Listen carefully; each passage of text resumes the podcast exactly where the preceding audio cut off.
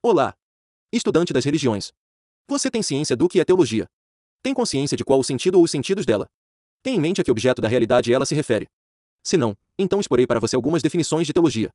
Muitas palavras costumam variar de sentido ao longo do tempo e do espaço, ou seja, num período da história, é usada com um sentido e, em outro período, com outro sentido e também é usada, num local, com um sentido, em outro local, com outro sentido.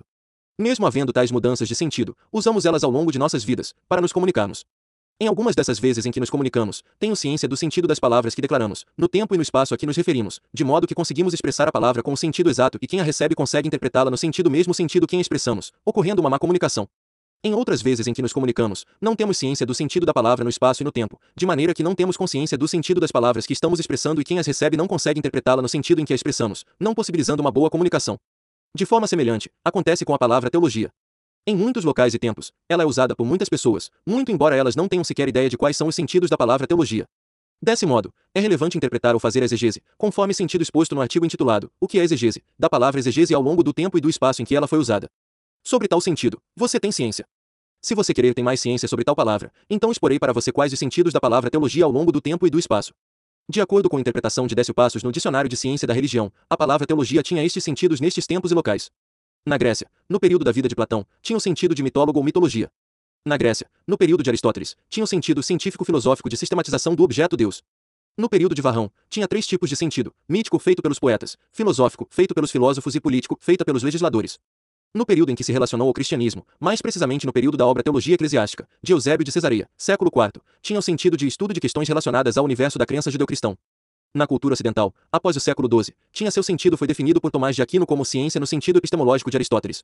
No local universitário, depois do século XII, foi fundamento epistemologicamente, conceitualmente definida, estruturada num sistema curricular institucionalizada como área de conhecimento, ao mesmo tempo, como disciplina científica. De acordo com a interpretação de João Décio Passos, no período do século XXI, a palavra teologia tem, ao menos, estes sentidos: a sentido genérico, b sentido filosófico, c sentido estrito, d sentido analógica e sentido metafórico. A teologia no sentido genérico, consoante tal autor, é isto.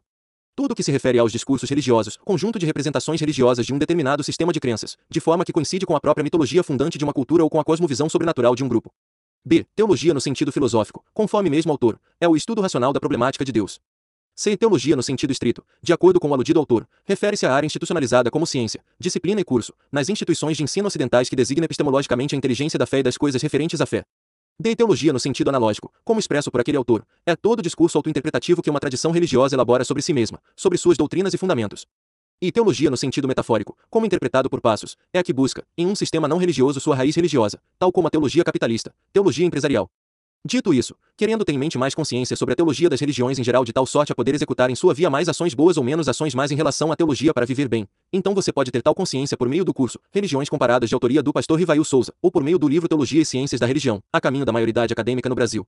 Você pode adquirir tal curso ou livro por meio dos links na descrição.